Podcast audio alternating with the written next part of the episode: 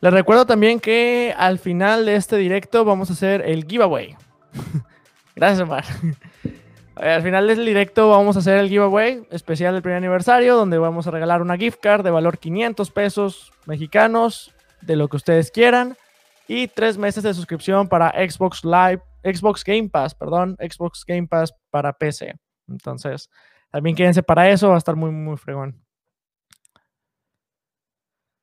Pregunta Gastón Milote, Diego, ¿qué onda? ¿Estás haciendo home office o cómo estás trabajando? Así es, Gastón. De hecho, aquí atrás lo que están viendo es justamente mi, espacio de home office. Aquí trabajo todos los días, lo cual es una cuestión de muchos sentimientos encontrados, porque como se dan cuenta, aquí está mi cama. Entonces, todos los días literal me despierto, me baño y regreso justamente al mismo cuarto a trabajar. Entonces, Fíjense que al principio fue más complicado, fue muy complicado el hacer home office desde, desde casa. Eh, yo soy una persona que me encanta platicar. Si no se han dado cuenta con el podcast, me encanta platicar a cada momento. Entonces, el no tener esa interacción con mis compañeros, el no, el no tener tan sencillo que ir a, ir a comentarles o preguntarles algo y decirles qué opinas de esto o, ayúdame. A veces una dudita que tenías la desbloqueabas en 5 o 10 minutos y ahora que estamos a, pues más a distancia ha estado complicado pero pues ya uno se acostumbra. También he encontrado cosas que me han servido, como de repente ponerme un break, de decir, ¿sabes qué? Voy a salir al patio de mi casita. No crean que es un patiote, está más, muchísimo más chiquito que mi cuarto. Este, pero mínimo salir a tomar el sol, o sea, como cambiar de ambiente, porque el hecho de que me despertaba y luego me ponía aquí a trabajar y luego me regresaba a la cama a relajarme, era, era, era la muerte. pero sí, aquí andamos. ¿Ustedes cómo les ha impactado este, la cuarentena? ¿Están ahorita también trabajando desde casa, eh, están trabajando mitad casa, mitad en, el campo, de, pues yendo a la oficina, yendo a su espacio de trabajo. Si están estudiando, ¿qué les ha parecido las clases en línea, exámenes en línea? He escuchado cosas muy, muy mixtas al respecto. Déjame pongo el link. ¿Cómo pongo el? Ya aparezco tía. ¿Cómo se comparte el link, mijito? Lo voy a poner en mi, en mi descripción de, de Instagram. Háblale a sus amigos, díganle, oigan, aquí hay un cuate que está bien raro, vayan a verlo. y nos burlamos todos de Diego al mismo tiempo. Este. Tienen. Saida. Ay, qué gusto verte, Saida. Muchas gracias por las felicitaciones del año. El tiempo pasa volando. El tiempo pasa volando. Hoy vamos a aventar unas historias muy, muy, muy buenas. Este, les digo, voy a contestar preguntas de ustedes tanto en el vivo como las que me hicieron por Instagram. Y también tengo pues algunas reflexiones que vamos a hacer sobre, sobre el podcast. Entonces va a estar muy, muy interesante. Ah, también les tengo un reto. Miren, viendo cómo está la situación, les tengo un reto. Casi siempre cuando pregunto cosas en Instagram, para los que no me siguen, Dieguini Lombrina, ahí me pueden encontrar. Eh, la dinámica de este giveaway fue por Instagram. Pero siempre que pregunto cosas, hay un comentario que me dice, quítate la barba. Tal vez a ustedes no lo ven tanto ahorita porque está el micrófono enfrente, pero yo nunca me había dejado la barba de chivo. Este fue un proyecto experimental de, cuarentena. Dije, se va a acabar rápido y no se ha acabado, al grado que ya creció suficiente. Eh, si le late, ahorita somos seis personas en el directo. Siete. Si llegamos a 16 personas en el directo, al final, después del giveaway, me quito la barba. ¿Qué les parece? ¿Le late? ¿Es un buen reto? ¿Mal reto? No sé. Yo estoy feliz era algo que quería hacer desde muy pequeño, dejarme la barba, pero siempre dije, nada, me dicen que me voy a ver muy mal, y ahorita dije, me vale, me vale, así lo vamos a hacer. Entonces yo estoy contento para el proyecto de cuarentena, pero si ustedes logran que el podcast llegue a la transmisión a, a 15, 15 personas en vivo al mismo tiempo, perfecto. Entonces, compártelo con sus amigos que se unan y de esa manera, ay, no, ya voy nueve.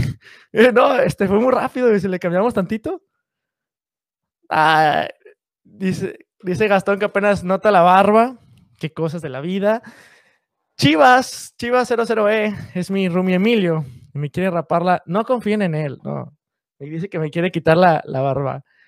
Raza, eso no se hace. O sea, no sé si yo veo mi video en Instagram, el Emilio se pasó de lanza, me rapó. La razón por la que tengo este peinado es porque Emilio estaba jugando al estilista y se dejó llevar. Se dejó llevar así como Gordon Tobogán. Este, Estefanía Silla dice que me la quite. César González dice, píntate la barba, de, la barba de rubia. Fíjate que ya ahorita no se ve mucho, pero me están saliendo algunos pelos color de que rojo. No sé por qué me salen algunos pelos en la barba rojos. Suena bien raro. Jonathan dice que me rapen. A ver, era quitarme la barba, ya que se está haciendo algún tipo de yacas, no sé. Pero no sé, tal vez, tal vez si me convencen al rato, ya podemos ver qué tanto de experimentos hacemos. Pero por lo pronto, les ofrezco la barba. Bueno, entonces vamos a empezar. Les quiero decir, antes de, ir tan, tan a fondo eh, con las preguntas, una pequeña reflexión. El podcast inició hace un año y es mentira, un poquito de mentira. La primera transmisión del podcast fue en mayo 20, que por cierto es una fecha muy especial en mi familia porque también es el cumpleaños de mi hermano. Y estuvo muy interesante. La verdad, empezar con ese proyecto fue algo muy interesante, pero no, no inició justamente ahí el podcast. No fue que grabé el mayo 20 el primer episodio lo publiqué porque ese día me desperté de la cama, dije, vamos a grabar un podcast. Eh, fue algo más interesante. O sea, fue una cuestión más interesante. Eh, yo hacía videos en YouTube, si ya me siguen van a ver que tengo algún contenido fuera de lo que es el podcast. Y todo inició diciendo, Diego, tengo mucho sin hacer videos, ¿por qué no regreso a hacer videos? ¿Por qué no regreso a hacer contenido? Y cuando empecé a planear sobre cómo hago esto del contenido, qué puedo transmitir, ¿para qué? ¿Para qué? Dije, ¿vale la pena? ¿Vale la pena cuánta gente va a ver el contenido? ¿Vale la pena el contenido que voy a hacer? ¿Qué quiero conseguir hacer al hacer el contenido?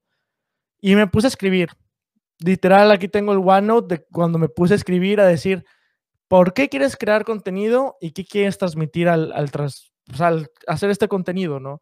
Y ahí fue algo muy especial para mí porque tuve una retrospectiva dije, ¿sabes qué? Me gusta hacer contenido porque me gusta dar mi mensaje, mi experiencia, mi punto de vista hacia los demás.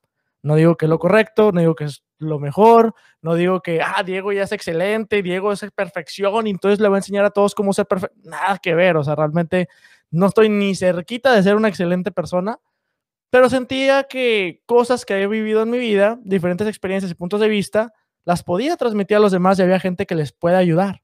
Entonces dije, vale, vamos a, ver si se puede hacer eso, vamos a ver qué tanto podemos conseguir eh, un impacto. Entonces cuando me puse a pensar qué tipo de impacto quiero lograr, fue cosas que nos ayuden a crecer. Todos los días yo busco crecer, busco desarrollarme, busco pues mejorar, porque uno sabe que no, no, no estamos al, al 100, pero podemos mejorar. Entonces dije, va, ¿sobre qué temas puedo hablar? Me puse a escribir y así inició el proyecto del podcast. Y lo más importante es que empezó el podcast, y aquí ojo, sin que nunca, nunca hubiera escuchado un podcast antes. Sí, suena raro, suena raro y más ahorita que va cumpliendo el podcast un año que digas, Diego, ¿Cómo es que hiciste un podcast durante un año y iniciaste el proyecto sin nunca haber escuchado un episodio antes?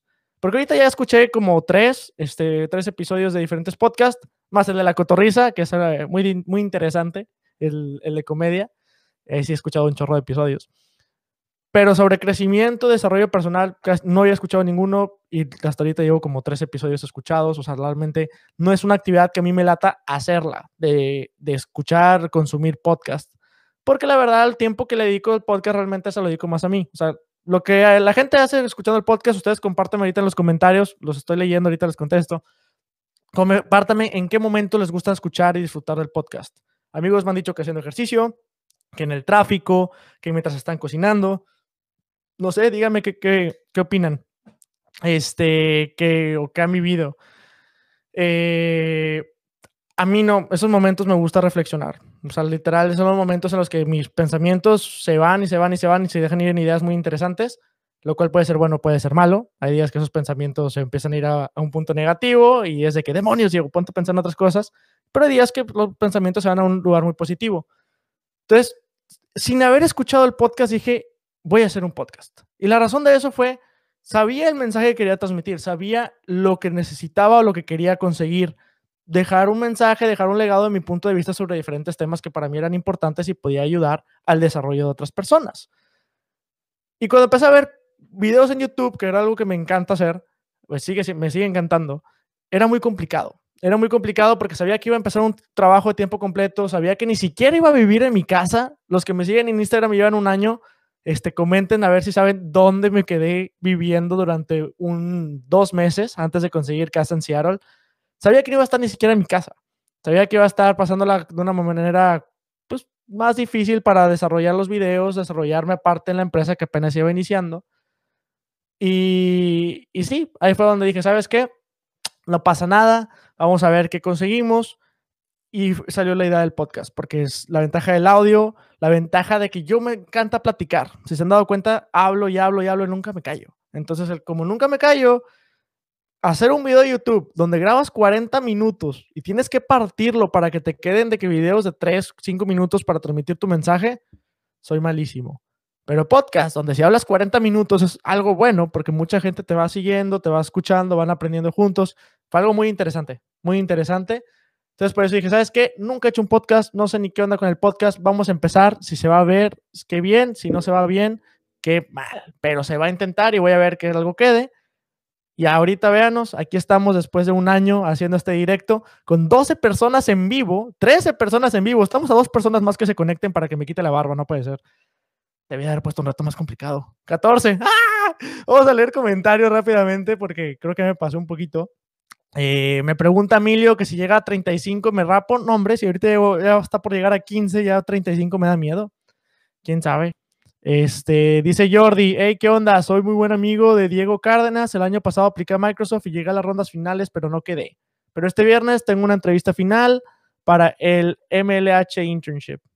Oye, Jordi, felicidades. Muchas felicidades. Hemos hablado en diferentes episodios del podcast sobre eh, la persistencia, la perseverancia, de cómo hay que continuar este, intentando, que no porque no quedes una vez en, en una compañía significa que no eres bueno, que no vas a ser bueno, que nunca vas a conseguir entrar. Entonces, qué bueno que no te este, desanimaste.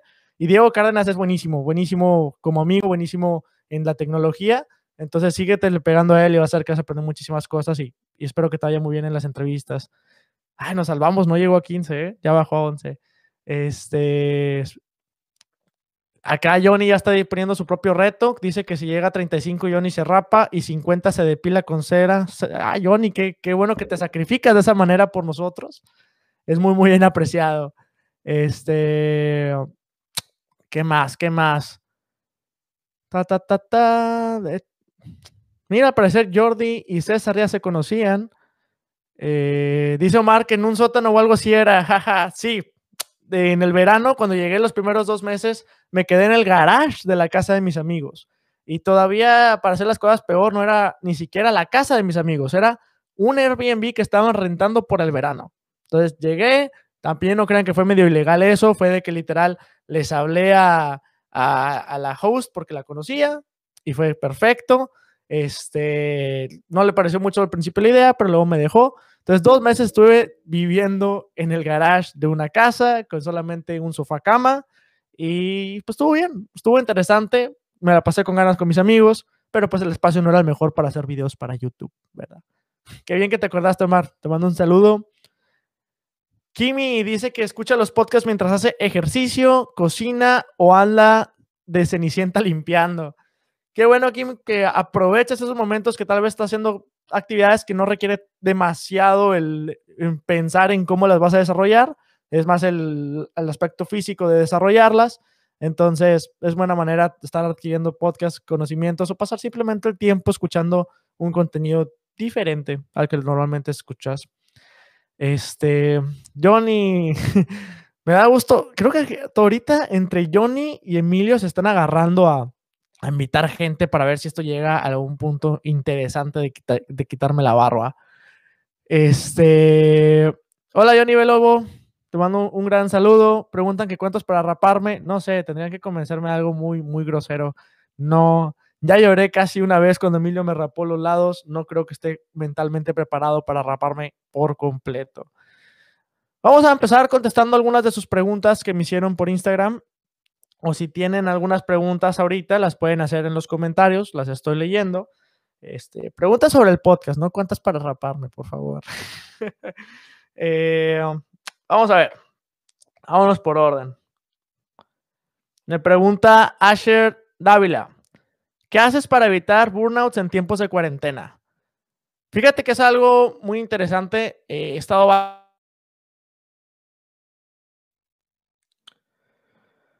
Ah. Ya la puse otra vez.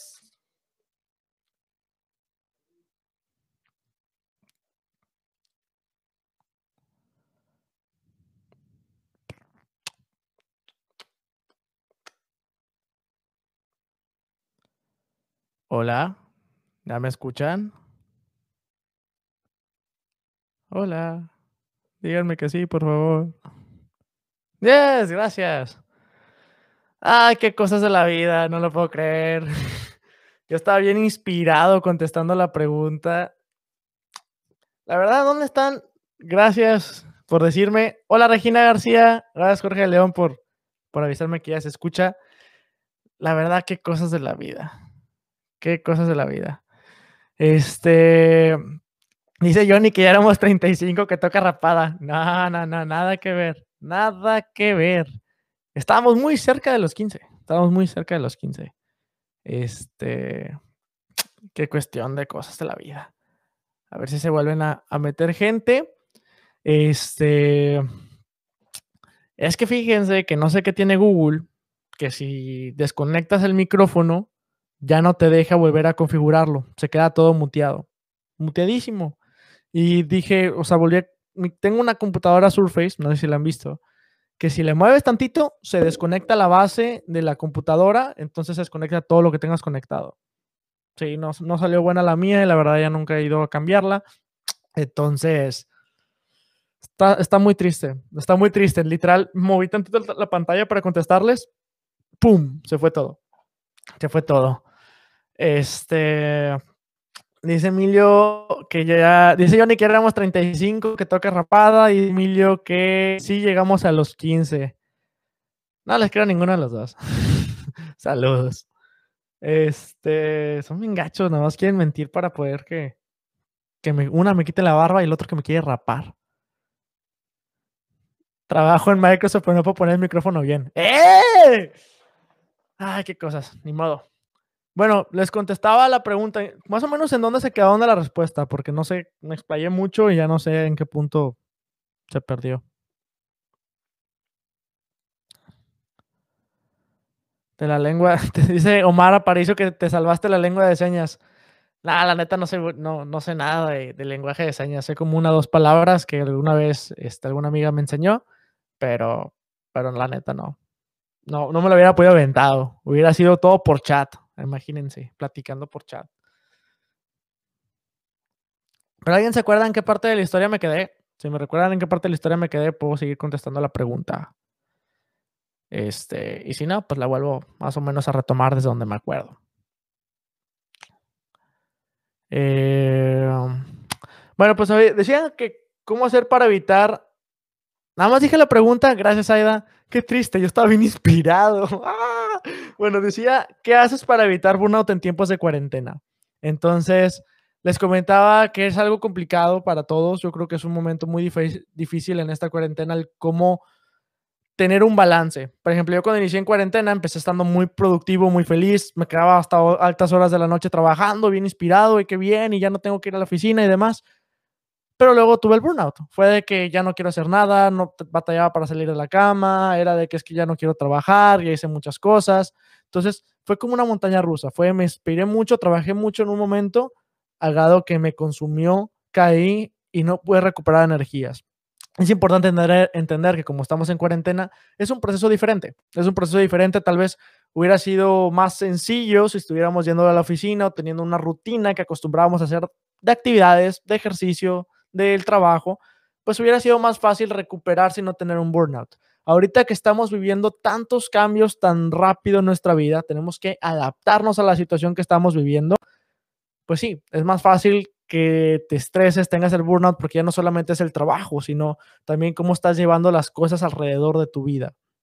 Entonces, tips para evitar el burnout es eso. Intenta respetar y darle un balance a cada uno de estos aspectos en tu vida no solamente por ser el trabajo, darle una prioridad mayor, sino, oye, también tengo que darle una prioridad a cómo voy a estar cocinando, qué me voy a estar preparando de comer. Si antes hacía, no sé, un deporte, ahora qué clase de ejercicio voy a estar haciendo en casa o algo que me mantenga entretenido, ir a salir, ir a ver videos en YouTube, ver Netflix, es válido, pero no hay que, no hay que quitarle la importancia que está haciendo, porque ante esta crisis necesitamos balancear las actividades que estamos haciendo, tanto actividades productivas y buenas que nos gustan, como otras actividades que nos relajen, que nos hagan estar más tranquilos, en paz, y eso va a ayudar que no, nos quememos. Recuerden, esto de la cuarentena, pues no sé cuánto tiempo lleven ustedes. Yo empecé en la cuarentena el 4 de marzo, entonces ya llevamos pues dos meses y medio.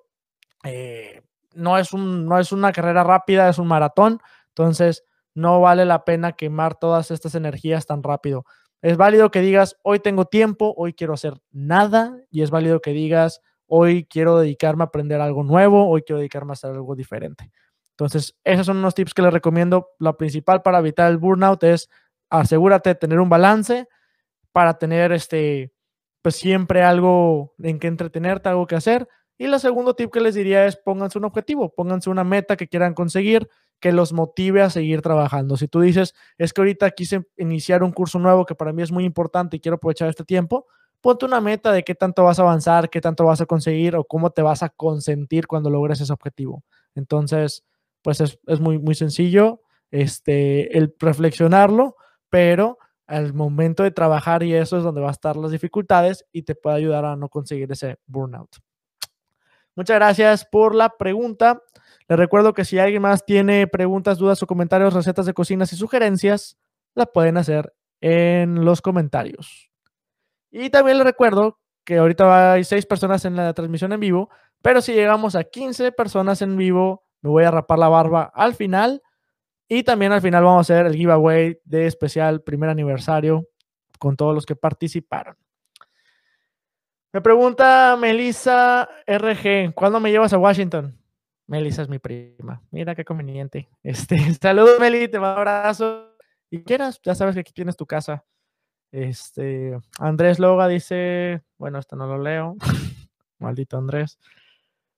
Rick SS012. Microsoft planea invertir fuertemente en México. ¿Qué piensas de eso?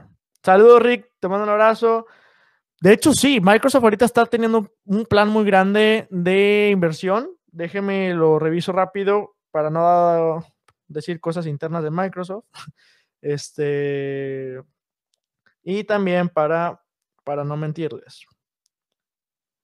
como que ya salió la nota hace como un mes, entonces no crean que tampoco es así pero sí, aquí está la nota. Microsoft anuncia un plan de inversión de 1.100 millones de dólares para impulsar la economía en México. Entonces lo pueden checar, búsquenlo en, su explorador favorito, Bing, Google, me da igual.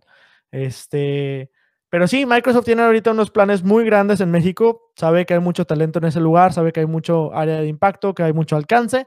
Entonces, pues en febrero, 20 de febrero, se anunció una inversión de 1.100 millones de dólares hacia, Microsoft, hacia México por parte de Microsoft. Entonces, es una inversión demasiado fuerte. Pero muchas gracias por tu pregunta, Rick. Eh, dice, dice señor Bananón, hola, ¿estás trabajando? Pues ahorita, ahorita, ahorita no. Ahorita es domingo. Este, estoy con ustedes. Pero ahorita en tiempo de cuarentena sí, estoy haciendo home office, trabajando desde casa. Les comentaba hace ratito que justamente en esta, en esta computadora atrás es donde trabajo y aquí es donde duermo. Entonces, duermo, trabajo, duermo, trabajo. Por eso salieron algunas preguntas sobre lo del burnout. Eh, Teddy Bear dice, ¿qué onda, crack? ¿Sigues en Microsoft? Así es. De hecho, pues ahorita estamos festejando el primer aniversario del Diego Garza Podcast, pero casi, casi podemos decir que también estamos festejando el primer aniversario de, Microsoft. Empecé de tiempo completo el día 3 de junio, entonces estamos a dos semanitas de cumplir el año en Microsoft. Pero sí, muchísimas gracias por preguntar. Siguen dejando sus preguntas, comentarios, sugerencias, recetas de cocina, porque se pone muy interesante. Dice Rick, ¿qué conviene más, un iPad o una Surface Go? depende mucho de para qué la quieras utilizar y cuánto sea tu presupuesto. Si te gusta más hacer, eh, no sé, cosas de productividad, te gusta tener la flexibilidad de poder instalar al software que no sea solamente una App Store, pues tal vez te gusta más la Surface Go o hacer anotaciones con dinero más, más este, a gusto. Si te gusta más el ecosistema de Apple, que tengas todo entrelazado entre los dispositivos, no tienes tanto el budget limitado, pues tal vez sea un iPad. depende mucho de la situación. Eh, también depende en qué momento lo vas a estar usando. La quieres más como una, un iPad para ver videos y moverte, o quieres tipo algo más de productividad que puedas llevártelo a todos lados y empezar a escribir. Depende, depende. Entonces, si estás aquí, Rick, no sé, porque esta fue pregunta de Instagram, pues déjame, déjame saber más detalles en la, en la sección de comentarios y regreso a contestarte a más a fondo. Dice Teddy Bear, felicidades. ¿Cuáles son las recomendaciones que darías para poder aplicar a Microsoft? Fíjate que es una de las preguntas que más me hacen y por lo mismo es un tema que no me tomó a la ligera. Ya tengo tres episodios en el Diego Garza Podcast donde hablo de eso. Uno, desde cómo empezar el proceso de cómo acercarte a aplicar a Microsoft, el seguimiento, la preparación, entrevistas y demás. Otro más de un QA de cómo funcionan las cosas. Y el tercero de cómo prepararte para la entrevista de trabajo. Entonces, te recomiendo checarlo en el Diego Garza Podcast para que tengas más detalles a fondo. Pero así rápidamente, ¿cuáles son las recomendaciones que te daría para poder aplicar?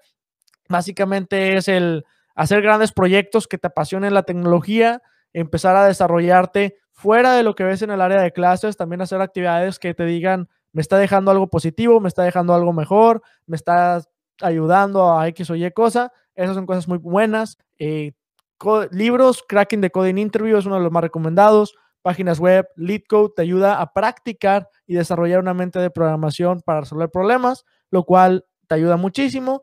Y el mejor tip que siempre puedo decir, y esto aplica a cualquier trabajo, no solamente a Microsoft, recuerda que una entrevista de trabajo es una entrevista para ver si quieren trabajar contigo, ¿sí? Si eres la persona correcta para unirse a su equipo y trabajar. No es saber si eres la persona más inteligente del lugar.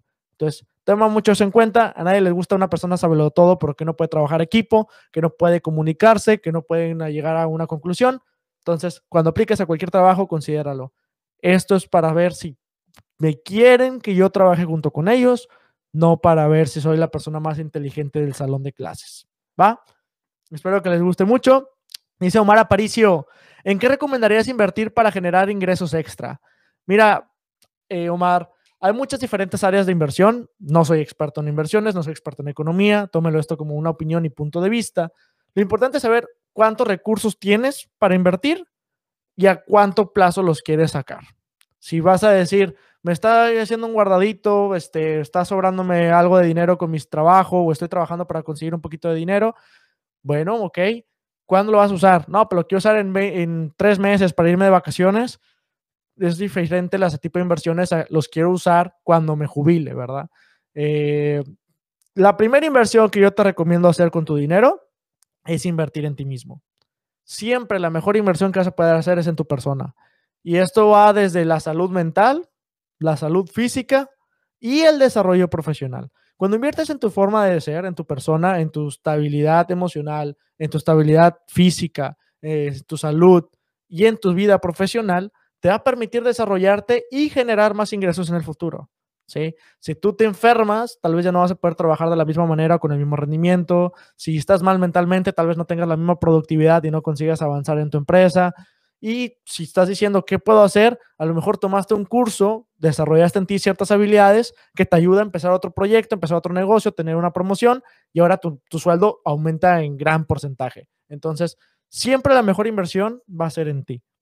Evidentemente, hay una limitante, ese tu tiempo. A haber momentos que digas tú, pues ya, no sé, estoy haciendo una maestría y estoy este, yendo al gimnasio y estoy haciendo esto, me sobra todavía más dinero, pues no vas a poder, ah, invierto en otra maestría para mí. Pues tampoco, ¿verdad? Eh, tienes, tienes tiempo limitado. Entonces, ¿qué otro tipo de inversiones puedes hacer? Te digo, va a depender de cuándo las quieras sacar. Yo te recomiendo muchísimo por la situación que estamos viendo actualmente en pensar en inversiones a largo plazo, en lo que se llama en México las Afores. En Estados Unidos le llaman el 41K.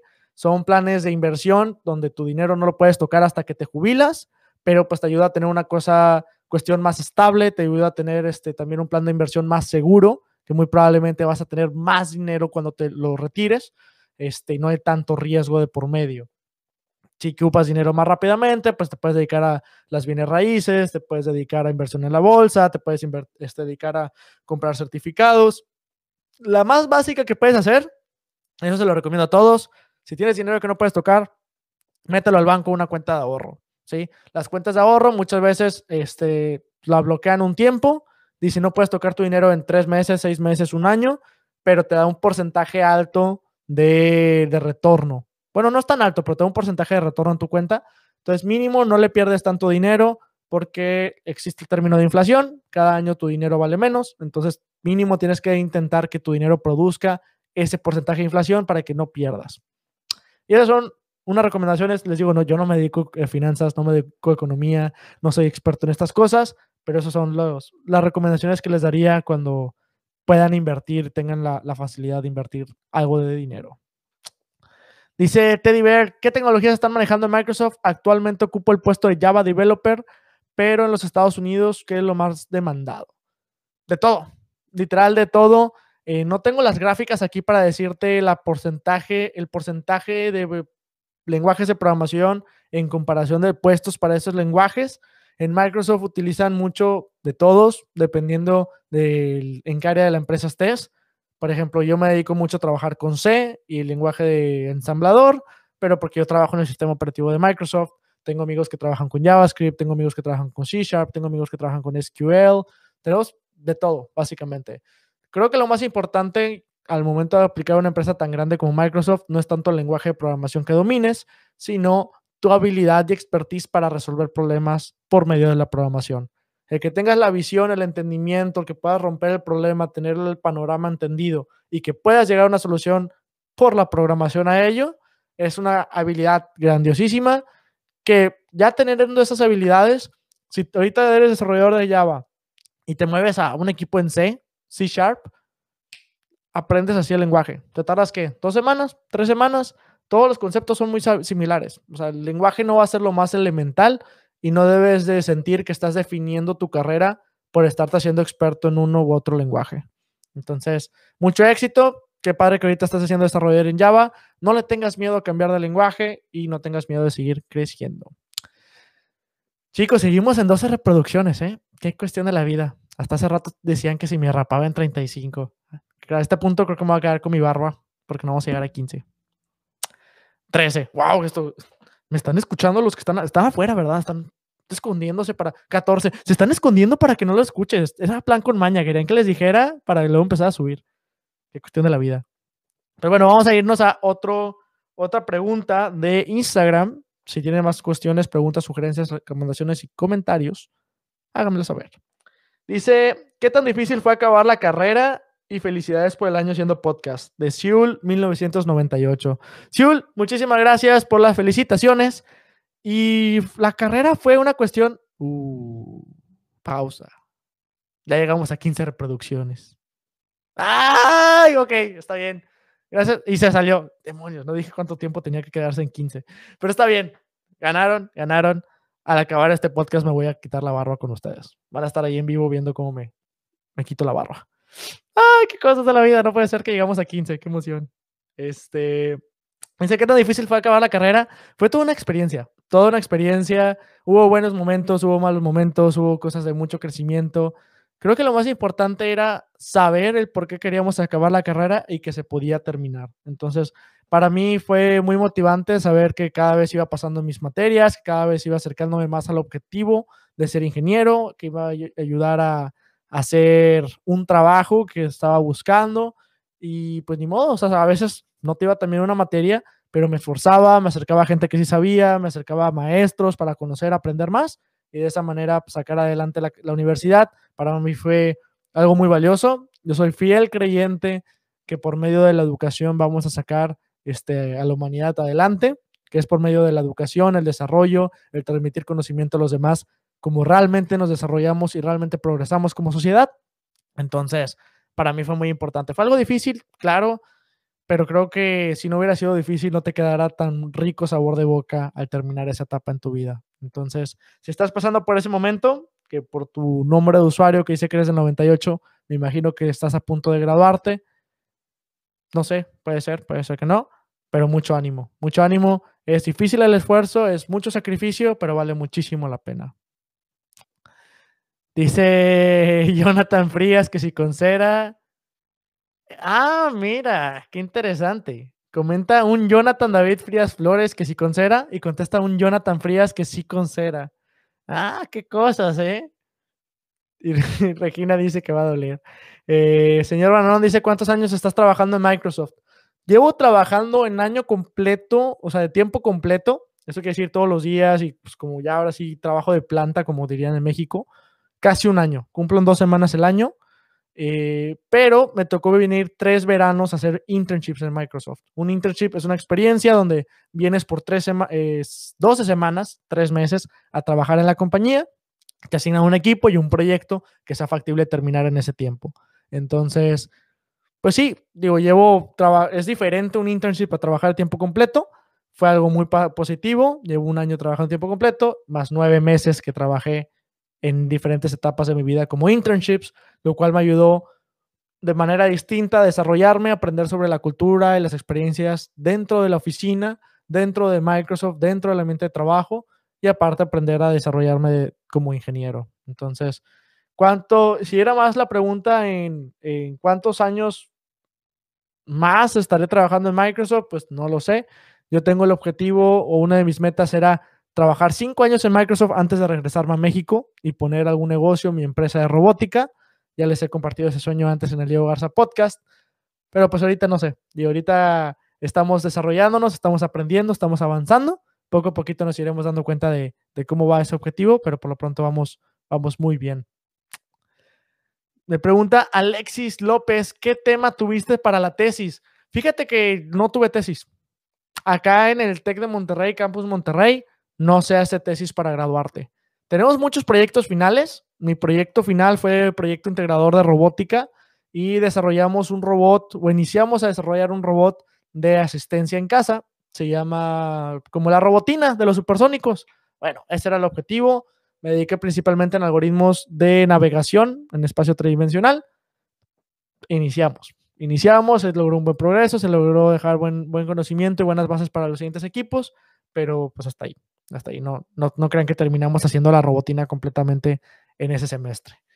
Pero tesis, no escribí, estoy muy contento porque la verdad hacer, bueno, es como que mixed feelings, porque hacer una tesis es muy complicado, te lleva muchísimo tiempo, pero también creo que te quedas con una satisfacción muy grande personal de decir, con mi conocimiento en mi etapa de estudiante, pude hacer algo adicional a la, a la, humanidad, ¿no? Desarrollé un proyecto que le agrega algo a la humanidad, algo que no se había investigado, algo que no se sabía, algo que llama mucho la atención.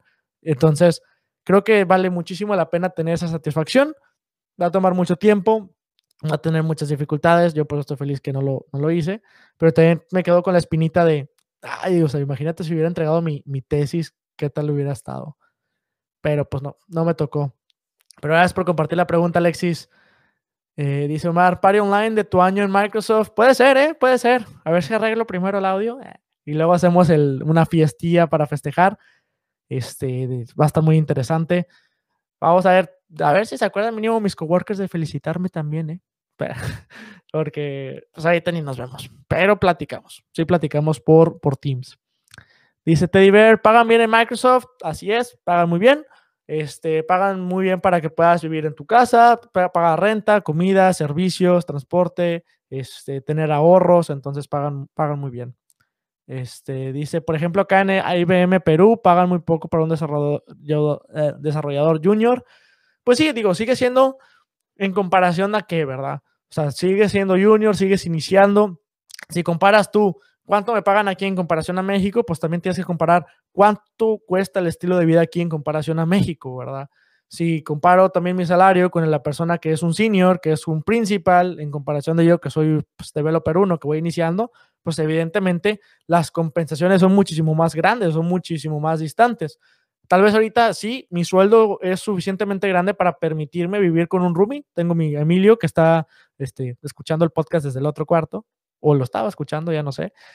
Pero también tengo mi vida, o sea, tengo, pues yo tengo mi carro, pago mi gasolina, pago mis servicios, pago mi comida, pago todo yo. Entonces, es muy buen trabajo que me permite vivir solo si sigo estando de esa manera y, tengo familia, si ya tuviera ahorita novia, esposa, hijos, pues obviamente el sueldo empieza a reducirse mucho porque aunque es bueno, la calidad de vida acá cuesta muchísimo más, entonces tienes que hacer también más sacrificios. Hay gente que se confunde y dice, no, es que mira los números, eso quiere decir que ya eres, no, no, o sea, tienes que entender, una cosa se compensa con otra.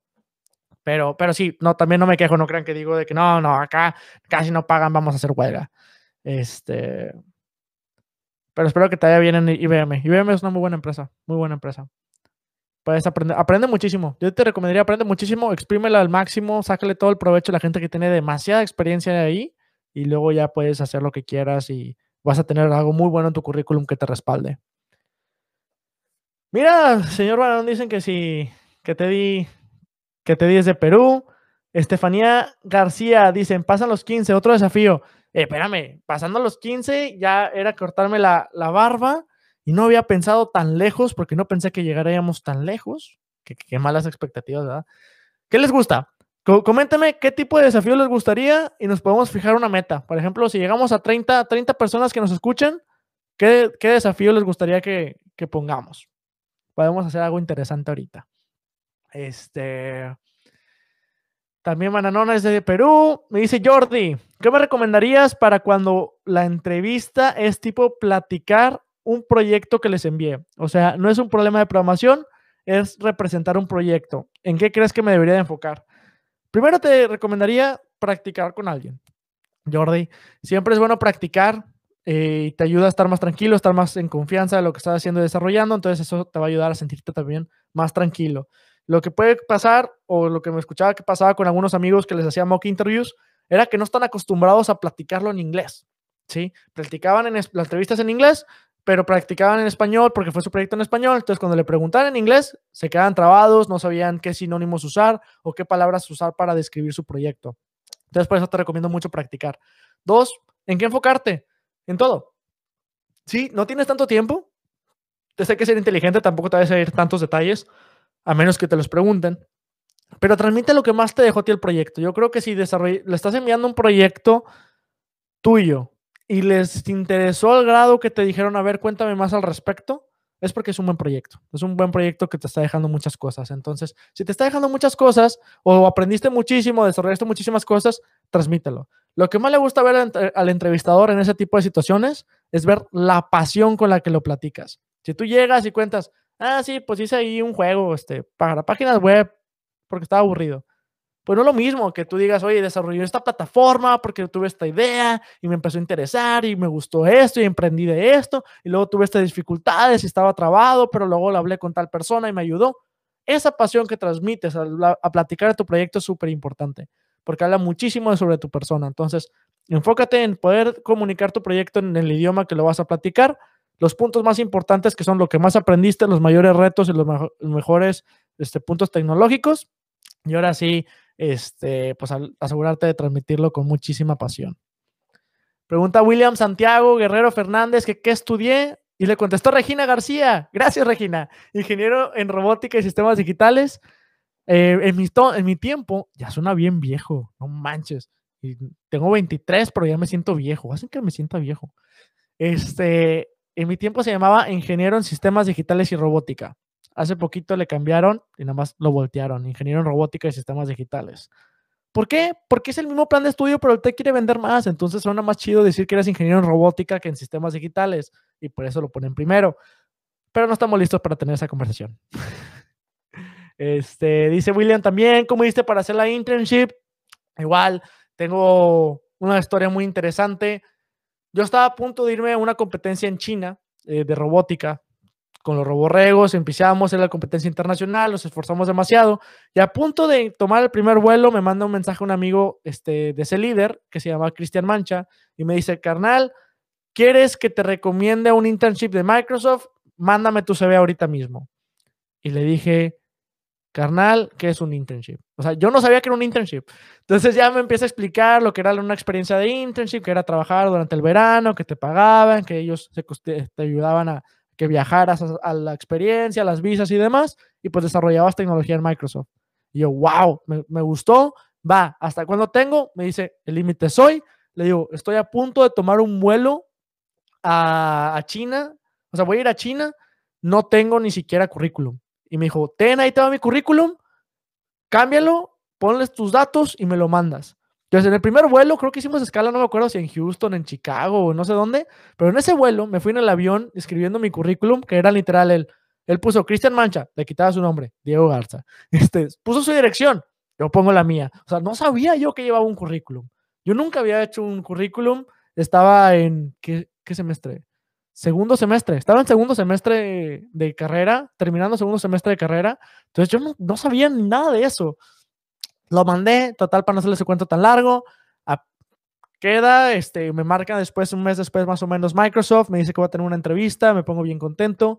Voy, primera entrevista, me va muy bien. Dice que me van a volar a, Seattle para entrevistar y rondas finales. Entrevisto en Microsoft rondas finales y me dicen que no quedé. Este, que pueden resolverme cualquier duda, menos detalles de las entrevistas, pero que no quedé. Les empiezo a insistir durante cuatro días seguidos de que, oigan, garantícenme que apliqué el programa de internship de Microsoft que, que, estaba aplicando, que era el programa Explore para gente de primeros semestres, en lugar de internship regular, porque le dije a todas las personas que conocí en mi día de entrevistas, todas iban aplicando o para tiempo completo o para interns. Nadie era Explore.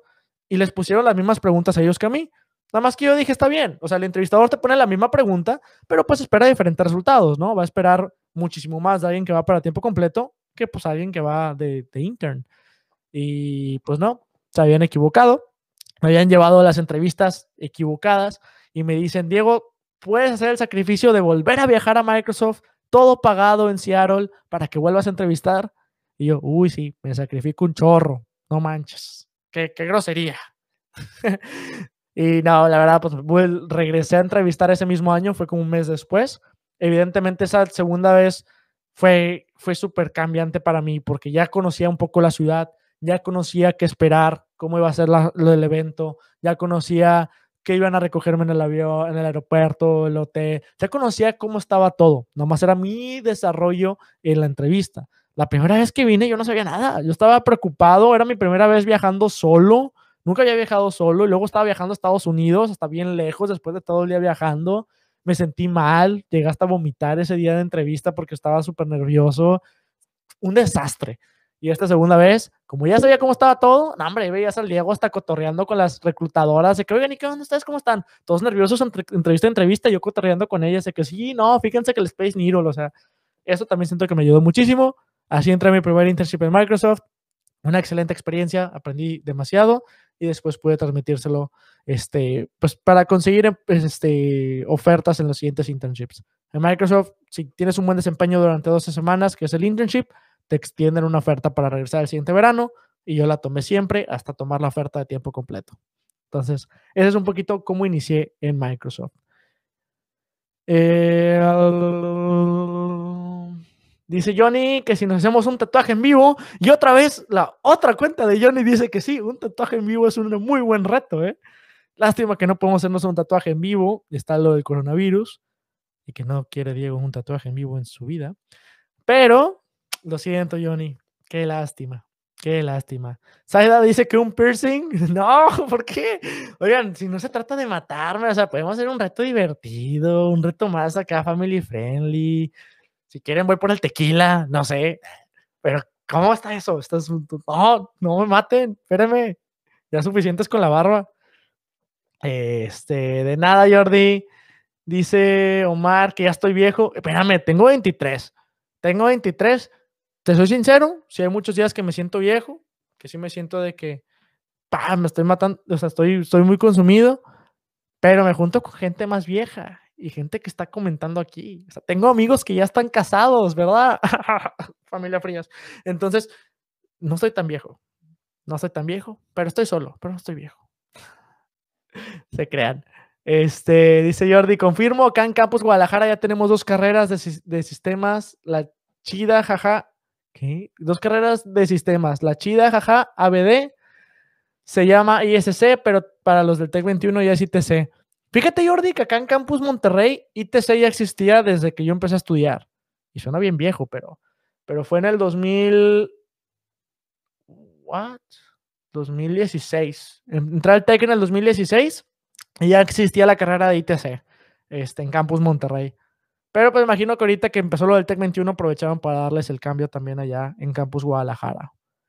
Me pregunta Teddy, tienes una vida muy interesante, Diego. Ojalá algún día nos juntemos cuando vayas a México o Estados Unidos a tomarnos unas cheves. Que sigan los éxitos, crack. Muchas gracias, Teddy, por pasarte por aquí. Este, si te quedas todavía más, pues qué mejor. Si no, gracias por venir. Este, la verdad, sobre la vida interesante, yo creo que es una vida diferente. O sea, yo creo que todos tenemos una vida interesante de diferentes maneras yo creo que lo que hace interesante a mi vida es que me gusta compartir muchas cosas. Entonces, las comparto con ustedes y, hay que ser algo muy sinceros. O sea, uno difícilmente va a compartir el momento más triste en su vida en redes sociales, ¿sí? Yo he intentado ser abierto, hemos tenido podcasts donde les digo casi casi llorando de que me la pasé mal, donde intento, como quiera, conseguir una reflexión positiva de la situación que estaba ocurriendo para poder ayudar a que crezcamos juntos, ¿no? Que es el objetivo del podcast. Pero si ahorita me la paso todo el día rascándome la panza, no voy a tomarme una foto y la voy a poner en Instagram de que día de rascarme la panza. Pues no, ¿verdad? Voy a tomar la foto cuando estoy afuera en el parque. A lo mejor fueron cinco minutos del día que salí al parque, pero me gustó cómo se veía, tomé foto y compartí la foto. Y dices tú, qué interesante se ve la vida de Diego, de ir a todo el día ahí bien bonito en el parque, caminando, bien productivo seguramente. Cuando Diego se quedó todo el día tirado en la cama sin viendo The Office, que por cierto está muy buena The Office, no lo había visto, estoy bien feliz. Este, ¿cómo te estás flagelando tanto, Diego? Solamente es un poquito de reflexión, o sea, también, este, creo que la vida de todos es interesante de cierta manera y la vida de nadie es tan interesante 100% del tiempo. Entonces, solamente es a veces lo que compartimos. Yo intento abrirme, compartirles lo bueno y lo malo de mi vida, pero créanme que cuando he llorado, no, no me tomo una foto en Instagram y la posteo, no, no, no tiene caso tampoco, ¿verdad? Entonces, no sé qué también con esa idea de Diego, todo es bonito y felicidad. Pero, pues sí, es diferente, es diferente. Eh, dice Arctic Tooth, o o no sé, Arctic. Dice, hola Diego, una pregunta. ¿En Microsoft tuviste la oportunidad de conocer gente del desarrollo de software sin título universitario? Sí, y te la pongo mejor. Conocí a alguien que no tenía título universitario ni título de preparatoria y era, si lo vemos en, digamos que soy yo, o sea, comparen el rango conmigo, que yo entré de verlo pero un número abajo, esta persona era el jefe de mi jefe. O sea, no, es directamente el mío, no es el jefe de mi jefe actual, pero si lo hablamos en rango en la cadenita de Microsoft, él tenía gente, abajo de él y esa gente tenía gente abajo de esas personas. Coordinaba como 80 personas, tenía 80 empleados abajo de él, algo así. Y él, buenísima persona, el tiempo que platicamos, platicamos bien a gusto, platicamos bien felices, este, sabía que era muy buena gente, que sabía muchísimo y no tenía carrera. No tenía carrera y ni siquiera acabó la preparatoria. No quiere decir que no estudió, estudió muchísimo por su cuenta programar, aprendió muchísimo a desarrollar sistemas, tuvo varios trabajos desde pequeño que lo ayudaron a irse desarrollando y aprender muchísimo, pero no tenía el título. O sea, no es como, diga, me gusta aclarar, porque mucha gente piensa que, ah, entonces no ocupas estudiar, no ocupas aprender para trabajar en un lugar así. No, simplemente es un lugar que si sabes el conocimiento, lo tienes, no importa qué título o no título tengas. Ahora, era de Estados Unidos y es importante recalcar por qué. Me ha tocado ver gente que estudia carreras completamente diferentes a programación y que están trabajando en, Microsoft, ¿no? Gente que estudió mecatrónica, gente que yo todavía estudié robótica, está relacionada, pero pues no al 100%, gente que estudió físico industrial, este, gente, diferentes carreras. Y algo importante que tenemos que recalcar es que si no eres de Estados Unidos, no puedes conseguir una visa para trabajar en Estados Unidos si no tienes un título que te respalde o mucha experiencia de años que te respalde. O sea, a lo mejor de recién graduado no te podrías venir a trabajar acá si no tienes un título. Pues bueno, no puedes ser recién graduado porque pues no tienes título. Pero, perdón, pero, o sea, digamos que temprano en tu vida profesional.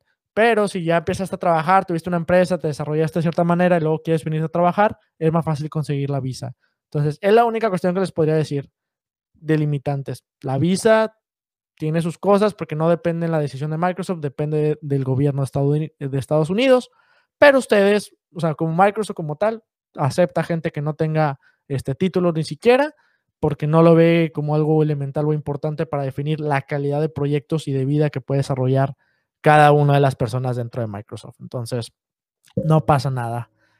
No te preocupes. Dice Saida, Chot, cada vez que promocionas tus redes, no he promocionado mis redes en todo el podcast, Saida.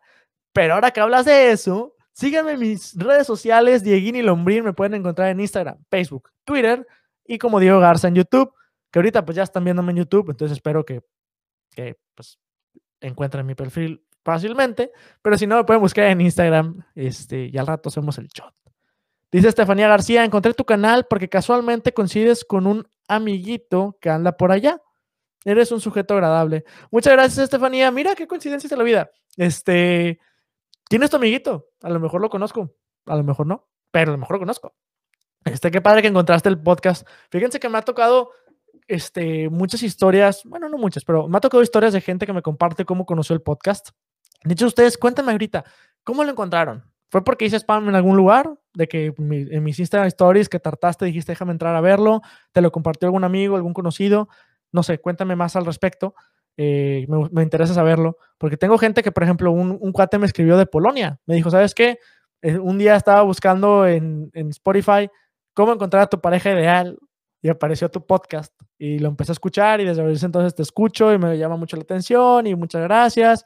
Este, la verdad, yo dije, qué cosas, ¿no? Como lo que uno guarda desde, se graba desde aquí con algunos diferentes puntos de vista, puede llegar a impactar gente inclusive hasta el otro lado del mundo en Polonia. Entonces, si pueden compartirme en los comentarios qué fue lo que los trajo a escuchar por primera vez el podcast y si pueden, ya puntos extra, qué fue lo que los motivó a continuar escuchando el podcast, yo estaré encantadísimo.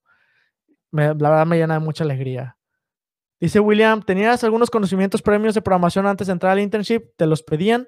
Sí, sí te piden conocimientos este, de programación. O sea, te digo, el conocimiento lo tienes que tener. No importa el título que tengas, pero el conocimiento lo tienes que tener. No van a decir, bueno, ven y a ver acá qué haces, ¿verdad? Entonces, yo, aunque estaba estudiando robótica, los primeros semestres llevamos clases de programación, llevamos fundamentos de programación, orientado a objetos, este, estructura de datos. Entonces, cuando apliqué a Microsoft ya sabía programar, tenía las bases, tenía lo elemental. No crean que era súper avanzado, no crean que tenía súper conocimientos, pero sí había desarrollado proyectos con también la programación. Estaba en equipos de robótica, estábamos desarrollando el robot de la competencia en China, este, participé en una competencia que se llamaba Top Tech Programmer, que practicábamos con problemas de programación tipo de competencias internacionales. Entonces ya tenía la experiencia y eso fue lo que me ayudó muchísimo. Entonces, no se queden con el, mensaje que dijo Diego de que, ah, pues si hay gente que está sin título, significa que no pasa nada. No. Hay que esforzarnos, hay que aprender muchísimo y hay mucho conocimiento allá afuera del cual podemos exprimir. Este. Um, miren, voy a ponerles la siguiente pregunta. Ya la última pregunta que tengo en Instagram. Entonces, ya mero, mero concluimos con esto. Dice Juanpa Calvo. ¿Cuál fue el mayor objetivo para cuál es tu mayor objetivo para el podcast a corto plazo? Hay muchísimos objetivos que tengo para el podcast. Yo creo que lo más importante es seguir transmitiendo contenido de calidad que pueda ayudar a las personas. Eso es mi, principal objetivo. Siempre cuando hago un episodio, no lo hago como método de, de, desahogue mío, no lo hago como método de quiero tener mil reproducciones y mil seguidores y no, o sea, realmente lo que me convence de hacer un episodio del podcast es, siento que el mensaje que voy a transmitir el día de hoy le puede ayudar a una persona. Entonces, ese es mi objetivo, seguir desarrollando contenido de calidad que pueda ser útil para, para la gente que me escucha, la gente que me sigue. Este, ¿qué más? Pues miren, no, no, hago este proyecto para tener muchos seguidores, no hago este proyecto para tener muchos me gusta, muchos comentarios, Cosa chistosa, el giveaway, que de hecho estamos a punto de hacerlo, ya creo que ya contesté mucho, pero el giveaway, uno diría, ah, como uno de los requisitos es seguir el canal, no, pues se va a poner, se va, mucha gente va a participar, ¿eh? Y muchísima gente, no, ya, tantas participaciones, va a seguir muchos de seguidores. Y no, de hecho, este giveaway que acabo de hacer, que vamos a dar el día de hoy, bajó mi cantidad de seguidores en Instagram. Cosa curiosa. Como que la gente que me seguía por alguna otra cosa vio de que, eh, este se cree influencer, lo voy a dejar de seguir. No sé. No sé, no sé, ni modo. Uno hace, lo hago de las mejores intenciones. Si algo me gustaría empezar a enfocarme es cómo ayudar a que se comparta más el contenido. Sé que compartir un podcast es difícil, por lo que decía hace rato Kim. Uno lo está haciendo mientras escucha, o sea, mientras está en la cocina, mientras hace ejercicio, mientras está en el carro. Es difícil que en ese momento digas tú, está muy bueno, déjame lo comparto con un amigo. Y la verdad, la mejor manera de crecer en un podcast es eso, compartiéndolo con un amigo. Entonces, me gusta, ahorita que están ustedes platicando para este momento, me encanta, me están haciendo súper contento. El que lo puedan también compartir con sus amistades, decirles, mira, aquí está este podcast, aquí está este video del fragmento de podcast, se los pido, me ayuda muchísimo, me ayuda muchísimo. Y no porque les digo, mi objetivo es llegar a mil personas, mi objetivo es llegar a, no, no, ahorita el podcast lo escuchan a veces 15 personas, 20 personas a la semana, que no me malinterpreten, es muchísimo para mí. O sea, para mí, saber que lo escuchan tantas personas, para mí vale mucho. Este, que tener ahorita 15 personas en vivo, para mí vale demasiado. Entonces, pero si empezamos a transmitir más y a difundir más los episodios que les gusten. ¿Te gustó este episodio en YouTube? Dale manita arriba. ¿Te gustó este episodio? Mándaselo a un amigo. Ayuda porque a lo mejor impactamos a más personas. Impactamos a más personas que puedan aprender más, que se puedan desarrollar más, que puedan reflexionar más. Así como ustedes han reflexionado, así como a ustedes les gustó, el que lo compartan también ayuda a que más personas digan, ah, está bueno o está malo. Entonces, eso me gusta mucho. Entonces, ese es mi objetivo a corto plazo, seguir trabajando en el podcast, seguir haciéndolo por gusto, porque es un, gustazo y siempre he tenido esa filosofía de mientras que siga haciendo algo por, por decisión y le deje mínimo a una persona, pues yo le dediqué, no sé, tres horas a grabar el, episodio y editarlo y demás. Tres horas de mi vida impactaron positivamente en una persona, genial, ¿verdad? O sea, yo estoy encantado. Claro que si me dices impactó esas mismas tres horas a 10 millones de personas, voy a decir, no inventes. O sea, qué bueno que tiene más impacto. Pero como quiera, mi, digamos que mi tax, mi quote, mi estoy satisfecho con el trabajo que hice, es decir, una persona le impactamos positivamente con este episodio. Entonces, el hecho de que me manden un DM por Instagram, que me dejen un comentario en YouTube, a mí me encanta y me hace el día porque es, es el motivante que dice, Diego, síguelo haciendo, síguelo haciendo. Entonces, muchas gracias por todo el apoyo que me han dado y me siguen dando constantemente. Dice Gamers Darío, Verumen seña. ¿Cómo conseguiste empleo como programador siendo menor de edad? Yo llegué a tu canal por los videos de Microsoft. Un saludo. Este, esos videos estuvo muy divertidos. Tengo 40 vlogs que grabé todos los días de mi vida en el primer internship que hice en Microsoft. Si no los han visto, se los recomiendo mucho. Hay cosas bien divertidas y cosas eh, muy buenas para que siguieran mi, mi, día a día. Este, ¿Cómo lo logré?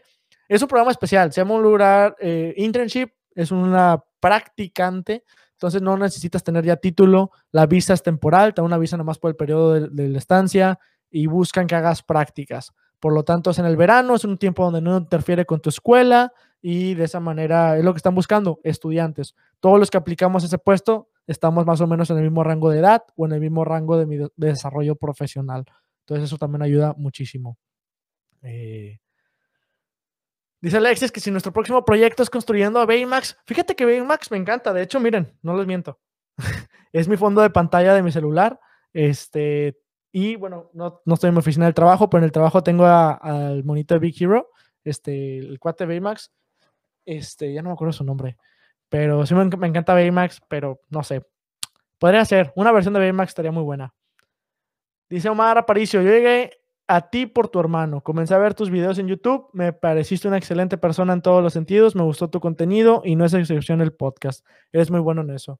Muchas gracias, Omar. Me da muchísimo gusto. Fíjate que gran parte de los seguidores que tengo, y hay que admitirlo, se dan por mi hermano. Los que no saben, mi hermano es Braulio Garza, tiene como 250 mil suscriptores en YouTube y como 100 mil seguidores en Instagram. O sea, él, sí es influencer. Él sí hace esto de otra manera muy diferente a, a como yo lo hago, pero nunca me ha agüitado, nunca me ha agüitado, al contrario, yo estoy muy contento, es algo que a mí me emociona. Los tres empezamos haciendo videos y contenido al mismo tiempo por gusto. Él despegó de una manera genial y yo estoy súper orgulloso y contento con él, cómo lo ha manejado. Yo nunca despegué, pero también estoy contento con, con la gente que impacto. Qué bueno que me seguiste por mi hermano y que al final de cuentas te terminó convenciendo también el contenido que hago, porque también hay gente que me sigue y nada más me comenta dile a tu hermano que lo quiero mucho. Y es como que... Pero no, qué padre. Me da muchísimo gusto. Eh, dice Jorge León, contestarás preguntas de Facebook. Oye, fíjate, no, no me di cuenta que me comentaron en Facebook. Soy cachísimo. Déjamelo checo. Qué bueno que me, qué bueno que me dijiste. Es que, ¿sabes qué? Se me olvida, se me olvida que está conectado mi Instagram a Facebook, porque mi Instagram lo uso más abierto y Facebook es más personal. Entonces se me fue la onda. Pero qué bueno que me dices, Jorge. Jorge León dice, necesito picarle, compartir en historia. Ahí está. Dice, ¿vale la pena el préstamo educativo en el TEC de Monterrey? Es decir, ¿vale la pena endeudarse para estudiar? Es un balance, Jorge. Es un balance, mira. Es, es muy complicado contestar una pregunta así porque aplica de maneras distintas a todos. Tienes que tener muy en claro qué quieres hacer, qué quieres estudiar, qué provecho le vas a sacar a la universidad para también poder tomar una decisión de qué estás dispuesto a sacrificar, qué ventajas te va a dar.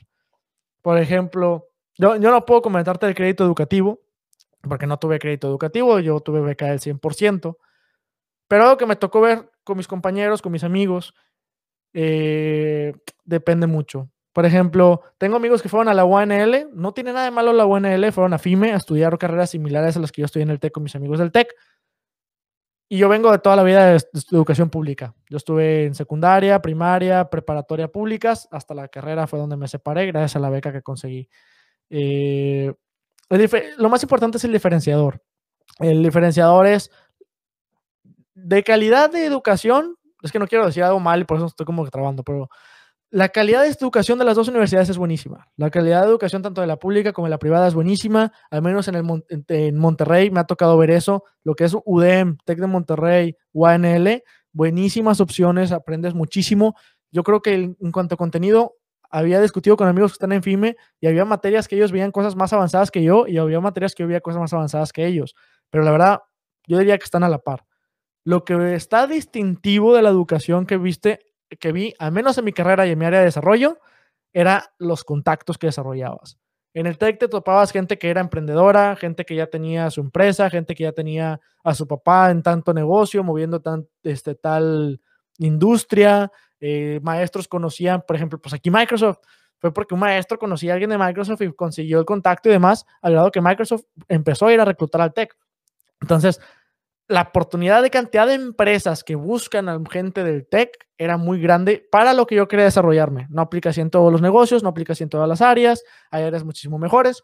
Entonces, en el punto de ingeniería y el mío fue un, si puedo conseguir el tech estaría genial porque me daría ese extra de actividades de desarrollo que me permitirían llegar más lejos en lo que yo quiero. Mi objetivo final es poner una empresa, entonces conseguir gente que tiene experiencia poniendo empresas y inversionistas y demás desde la carrera era algo muy valioso para mí. De esa manera conseguí una oportunidad de venir a Microsoft porque Microsoft se acercó ahí. ¿Quiere decir que Microsoft nada más recluta gente del tech? No, pero el hecho de que vayan ellos a campus a reclutar tenía un valor muy, muy grande para mí. Entonces, ya que defines tú cuánto vale eso, pues vas a saber si vale la pena tener la deuda o no. ¿Cómo vas a manejar la deuda?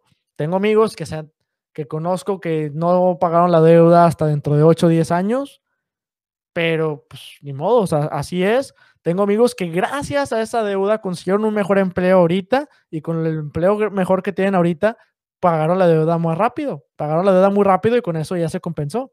O sea, yo lo veo mucho también con mis amigos gringos porque la educación en Estados Unidos es carísima, como no tienen idea. Hay universidades que pagas hasta 60 mil dólares al año para estudiar ahí y pues estudias cuatro años, ¿no? Entonces, muy cara, muy cara.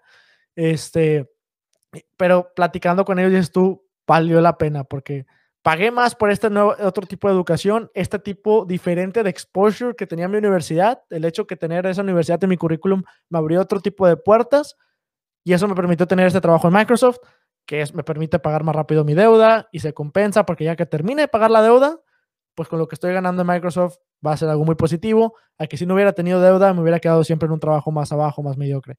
Nuevamente te digo, no, no hay una solución, no hay una respuesta que aplique para todos y muchas cosas también dependen de la suerte porque no quiere decir que, ah, si estudias en tal universidad no vas a conseguir ese empleo o no vas a conseguir ese tipo de oportunidades. No es cierto. Simplemente yo creo que también al tener más exposición te ayuda a, estar más, más abierto o, sentirlo más o, hasta acercarte más, no sé. Pero gracias por recordarme por la pregunta de, Facebook. Este. Dices, me ofrecieron 80% de apoyo, una parte de beca y una parte de préstamo y estoy en si aceptar o no. Por eso mi pregunta. Si quieres, después platicamos más al, respecto. Yo creo que un 80% es buenísimo, pero pues evidentemente va a depender de cada, cada situación. Es una muy buena beca, es una muy buena universidad, la verdad.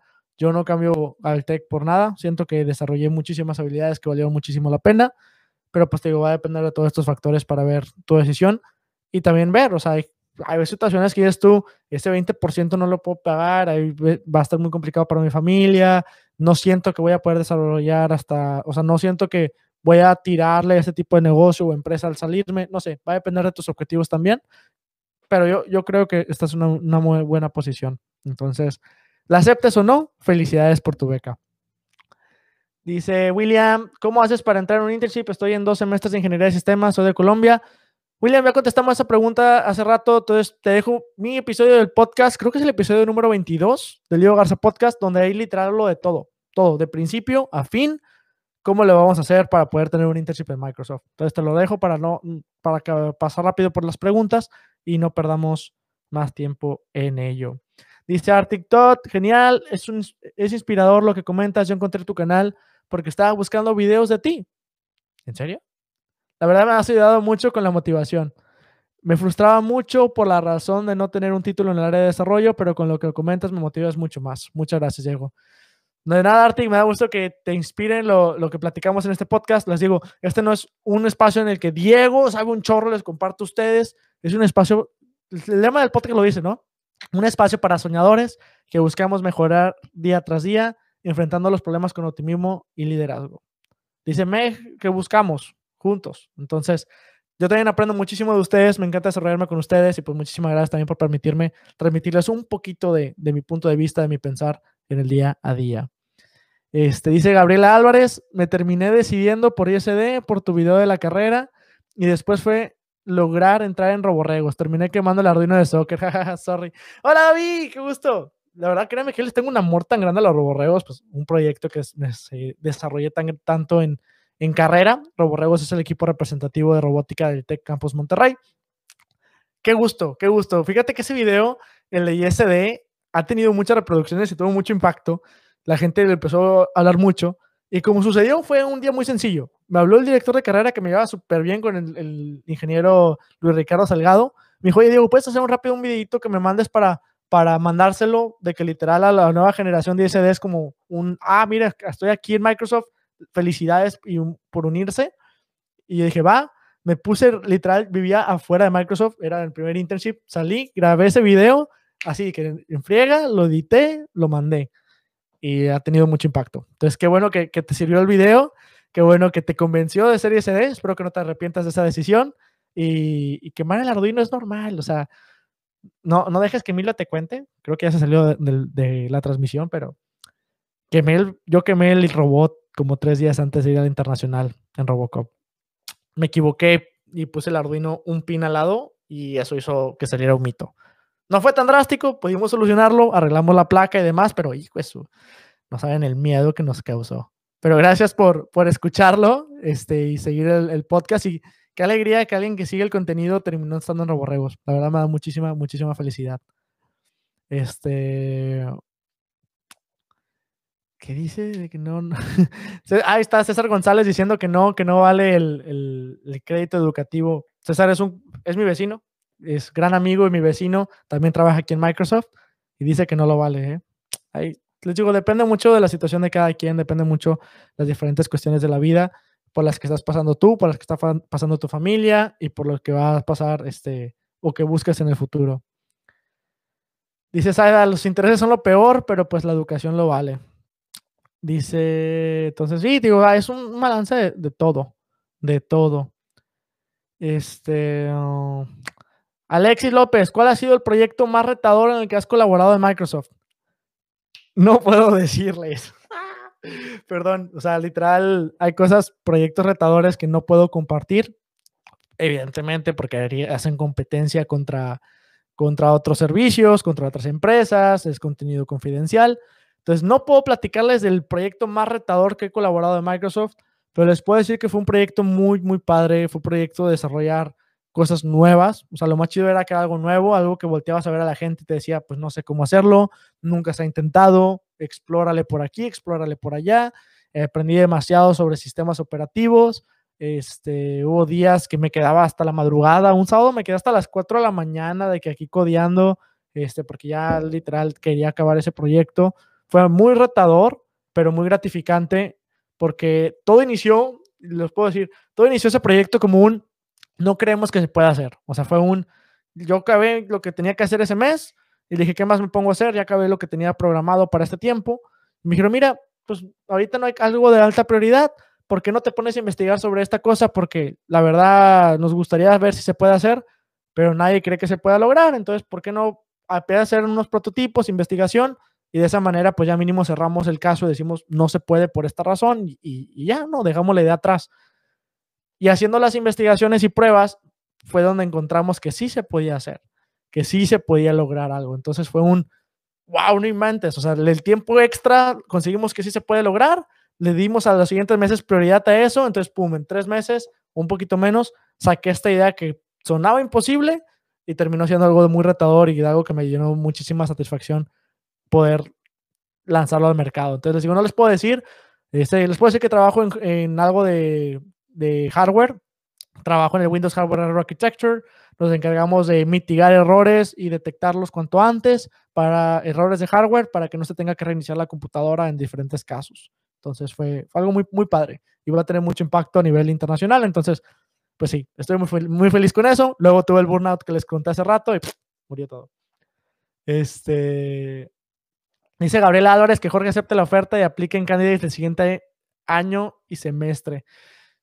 Todos son bienvenidos a Roborregos Candidates. La verdad es un programa que iniciamos también pues, cuando yo estaba, que era para ayudar y enseñarle a la gente sobre, pues, sobre robótica. Como que todo lo que no aprendías en los cursos regulares, porque algo que no nos gustaba era que si querías aprender robótica, todos los cursos era mira, mijito, este es, este es el sensor, así se conecta, aquí tienes el código, ándale, a ver, hazlo. Ah, ya viste que jaló. Y dijimos, está bien, o sea, es un curso básico para aprender robótica, pero necesitamos algo extra, algo que demuestre lo que aprendimos en, en las, las competencias internacionales. Y ahí fue donde empezamos Candidates, como teníamos debates más avanzados sobre temas que tal vez no sabías implementar el, el sensor, pero decíamos, eso lo puedes investigar en internet y vas a encontrar un tutorial y nos pusimos a explicar sobre cómo se usan los diferentes tipos de sensores, qué ventajas y desventajas tiene usar los sensores, porque eso era lo que más me gustaba de la robótica. Ah, cuando yo decidí entre robótica y programación, el diferenciador fue justamente ese, que la programación, por más veces que le picaras compilar y correr programas, siempre se corría lo mismo, porque pues, en ese entonces los tipos de programas que desarrollaba, y en robótica no. O sea, en robótica ponías el mismo código cuatro veces y el robot hacía cuatro veces cosas distintas. Entonces, eso se me hacía un reto. ¿Cómo podemos disminuir los problemas físicos del mundo por medio de la programación? Y lo, estuvimos tramitando en Candidates, fue un éxito y, hasta ahorita lo siguen continuando el proyecto y es el filtro para, aceptar gente en Roborregos. Chicos, no sé si tengan otra pregunta, duda, sugerencia o aclaración, háganmela saber en los comentarios. Por lo pronto, ¿qué les parece si hacemos el giveaway? Va, hacemos el giveaway y luego me quitamos la, la barbita porque pues sí llegó a 15, 15 reproducciones, la tengo que admitir. Y pues ya si quieren nos quedamos cotorreando un ratito más, o supliendo preguntas y si no, pues podemos apagar el podcast. ¿Les parece? ¿No les parece? ¿Sí? ¿No? Pues vamos. Va a ser un despapalle y no, tengo miedo. Tengo miedo porque si muevo esta cosa, puede que se apague el micrófono otra vez. Pero confíen en mí, confíen en mí. Voy a, voy a estar aquí este, improvisando un poquito. ¿Cómo le hacemos? no, no, no sean tan negativos. Va a estar bien.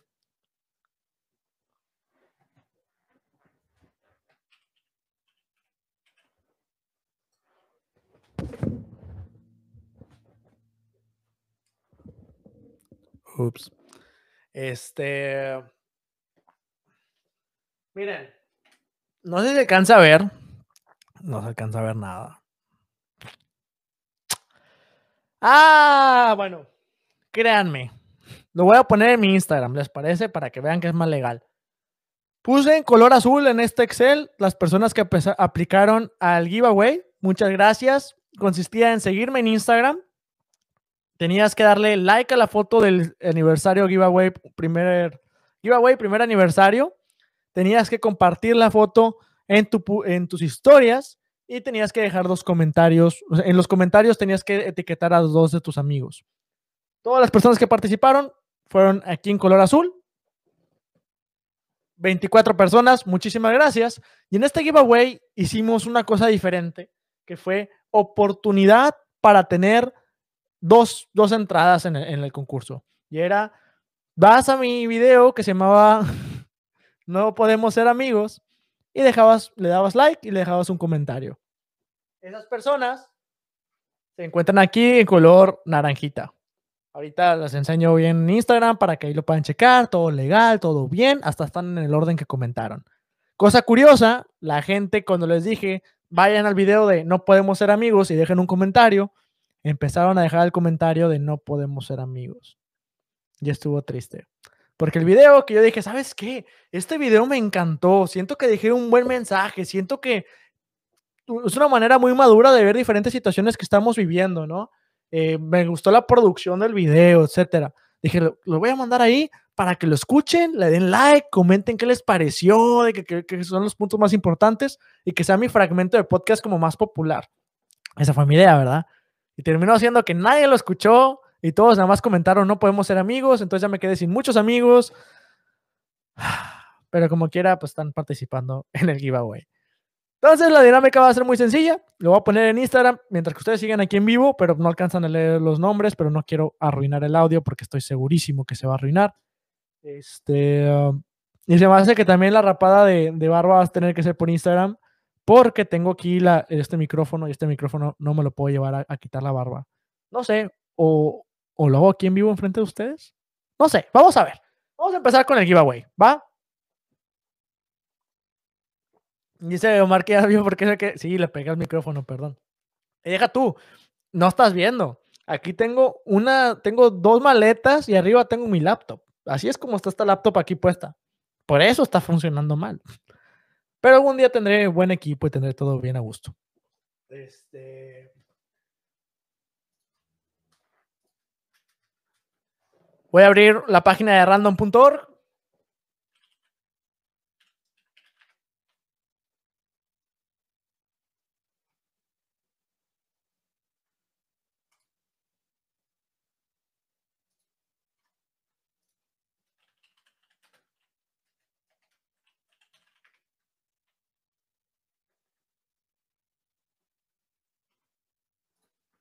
Creo que ahora tienes que pagar para agarrar un número al azar. ¿Quién se le ocurrió eso? Este... Bueno, ya encontré una página que se llama randomnumbergenerator.com.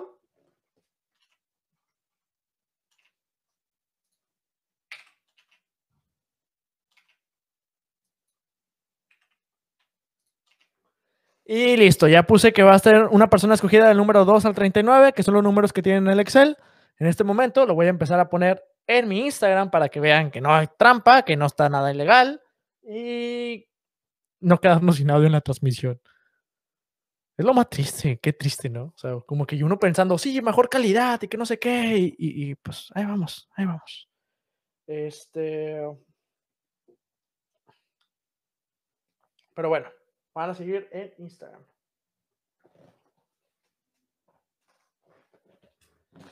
Gente, ya llevamos aquí más de hora y media en el vivo. Lo hemos pasado muy a gusto. Pero pues miren cómo está el cero. Tenemos aquí las dos maletas y demás. Ahorita nos quedamos en un momento sin audio.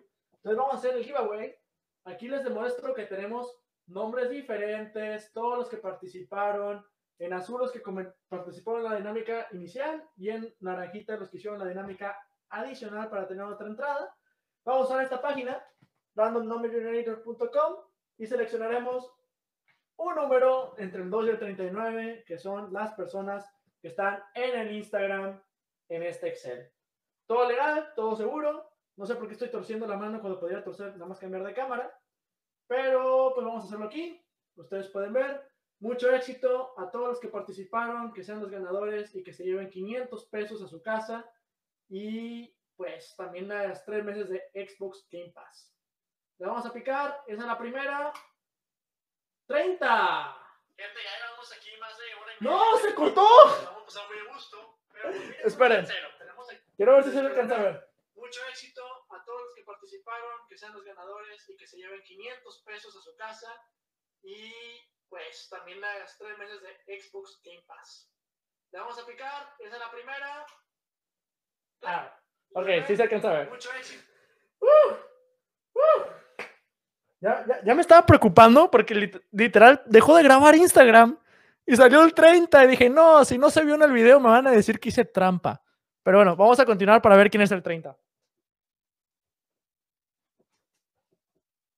Se cortó, pero ya vimos que hiciera el 30. Entonces vamos a ver el número 30. Andrés-bajo. Andrés-Loba97 se acaba de ganar el giveaway por haber utilizado el NT Extra, por literal por haber comentado en el segundo video Y estoy que seguro que él dejó el comentario de no podemos ser amigos. ¿Qué cosas? Andrés, felicidades, checa tus mensajes directos y gracias por participar. Se cortó, pero ya vimos que llega el 30. Entonces, Déjenme lo etiqueto. Andrés, guion bajo. Andrés, guion. Andrés, guion bajo, Loga 97. Se acaba de ganar el giveaway. Se cortó, pero ya vimos que llega el 30. Pues muy bien, ya lo puse en mi Instagram. Muchas felicidades a todos por participar. Lo siento, solamente una persona pudo haber ganado. Y estuvo bien triste que tener esta cosa hasta atrás, pero, pero la verdad estuvo bien. La verdad estuve contento. Pues hubo suficientes participaciones y vieron, para los que dijeron no es necesario participar extra comentando el video, hasta ir a poner de que no podemos ser amigos te dejaba más oportunidades. Ay, qué cosas de la vida, qué cosas de la vida. Vamos a ver qué comentaron mientras me perdí. Dice, ¿cuál ha sido el proyecto? No, sé, ya, ya, ya. Ah, puso Jorge León, no hay otra duda. Estoy en un equipo de robótica y de hecho, Roborregos es un rival de nosotros. ya, verdad, quisiera aspirar a entrar a Candidates, pero siento que mi ex equipo me daría, jaja. Carnal, creo que no, en la robótica no hay odio. O sea, digo, hay mucha competitividad dentro y fuera del equipo, de los equipos, pero lo más importante es querer desarrollar los proyectos. Siempre buscamos desarrollar los proyectos. Si tú vas a cambiarte a la universidad y sabes o sientes que desarrollarte dentro de Roborregos es una oportunidad mejor para ti, tu equipo, al final de cuentas, va a apoyarte porque sabe que fuera de lo que pases en las competencias, nadie le importa si quedaste en primer lugar internacional o en último nacional, o sea, les importa cuánto aprendiste por medio de esas experiencias. Entonces, si tú sientes que Roborregos va a ser una experiencia que te dé el paso y te ayude a aprender más cosas y, desarrollarte mejor, tu equipo también debe de apoyarte porque debe buscar lo mejor para ti. Y eso aplica en muchas cosas.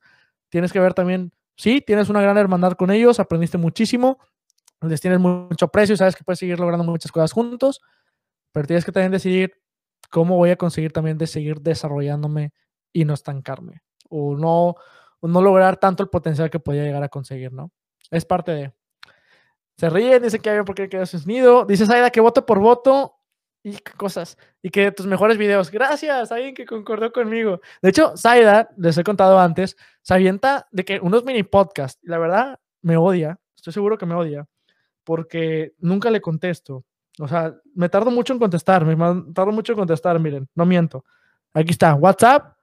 Bueno, no sé por qué estoy mostrando el, teléfono de Saida, pero, pero tengo un voice de 10 minutos que no he contestado. Literal, vi que me mandó un voice de 10 minutos y que ya valió madre.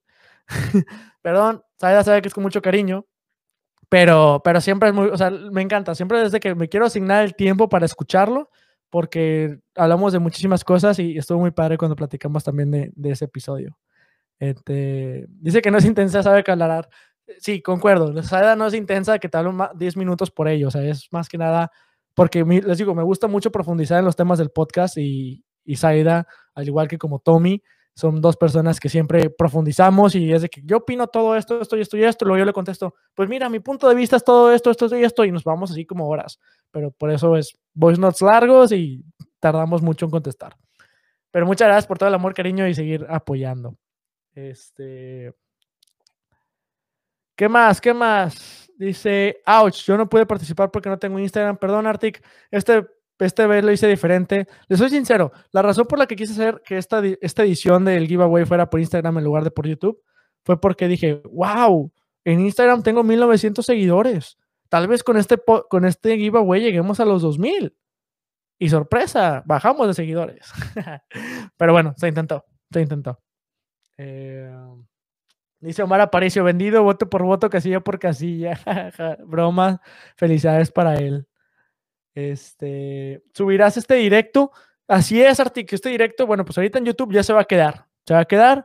Y pues mañana a la una de la tarde, el podcast que va a salir va a ser este directo. Va, a estar chistoso porque pues este directo fueron dos directos. Fue el directo que se me cortó el audio y luego este, este directo. Pero pues sí, lo voy, los voy a subir. Lo vamos a poder encontrar como siempre, en, pues, no solamente en YouTube, sino lo pueden encontrar en Spotify, Google Podcasts, iTunes, etcétera.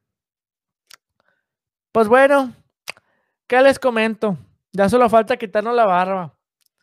¿Quieren les voy a dejar decidir ustedes porque pues esto lo estoy haciendo por ustedes y logramos estar arriba de 15 views en este momento.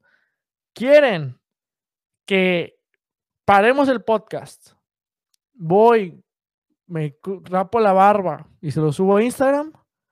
O, o, quieren que me lleve la laptop al baño para que me quite la barba, aunque perdamos el audio.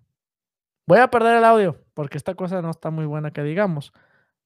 Pierdo el audio, pero me ven en vivo haciendo esas ridiculeces o prefieren que lo haga por Instagram para que puedan escuchar y que puedan ver cómo, cómo pierdo la barba por esto. Vámonos a ver. Dice Omar, échalo de una vez en vivo, jaja, en vivo acá, jaja, dice Estefanía García. Arctic dice también en vivo, bueno, ya no se diga más, vámonos a hacerlo en vivo. Oigan, pero quiero decirles que la neta, esto sí es especial para mí, ¿ok? Quiero, quiero antes de quitármela, quiero que sepan que sí es especial. Aunque muchos digan que me veo muy ridículo y mal con ella, ¿ok? Lo sé, lo sé, lo admito. No pasa nada. Pero para mí fue algo muy padre. Para mí fue algo muy padre porque nunca, nunca lo había hecho. Nunca me había dejado la barba. No me crece bien la barba. Entonces fue de que nada, si ni me crece bien, ¿para qué me la dejo? No sé si se me va bien. Y me la dejé en proyecto de cuarentena y como que ya creció tanto que las partes que no salían están cubiertas por las partes que sí. Ah, ¿verdad? Qué buen life hack. Entonces, era algo que siempre quise intentar y dije, ¿por qué no lo intento ahorita que estamos en cuarentena? Entonces, para mí sí significó mucho y estoy contento. Pero pues bueno, por ustedes se va. Dice Dice Emilio, Gamer en tu cuarto sin quitar el audio. Dice Regina en vivo. Que me echaron una reflexión de 20 minutos sobre la barba esta Estefanía. Es que ese es mi problema. O sea, hasta una cosa tan simple como ¿por qué te dejaste la barba? Hablo como 30 minutos de que es que mira, fíjate que esto y, mi abuelita y mi mamá y mi tía. Me encanta platicar. Me encanta platicar. Dice, no, no vamos a burlar. Si lloras, no te preocupes. No, no, no creo que llore tanto con esto. O sea, la verdad no, creo, no es tan impresionante. Porque toda mi vida tuve barba, o sea, no tuve barba. Nada más ahorita, estos últimos meses, he tenido barba. Entonces no creo llorar. Creo. Pero bueno, me gustó la idea de Emilio. Voy a buscar algo para. Es que. ¿cómo me quito la.? Bueno, si me esperan tantito, güey, consigo un balde para no perder el audio y quitarme la barba aquí. ¿Les parece? Dice Jonathan David Frías Flores que se va a hacer con rastrillo o con cera. Mijo, ¿de dónde saco cera? O sea, espérame tantito. Este, bueno, voy a buscar eso rápido. No se vayan. Eh, eh, este, eh, platiquen entre ustedes en el chat. no sé, voy, voy rápido, voy y vengo. O dejen preguntas y dudas y no sé, una canción, spoilers alerts, no sé, ahí vengo.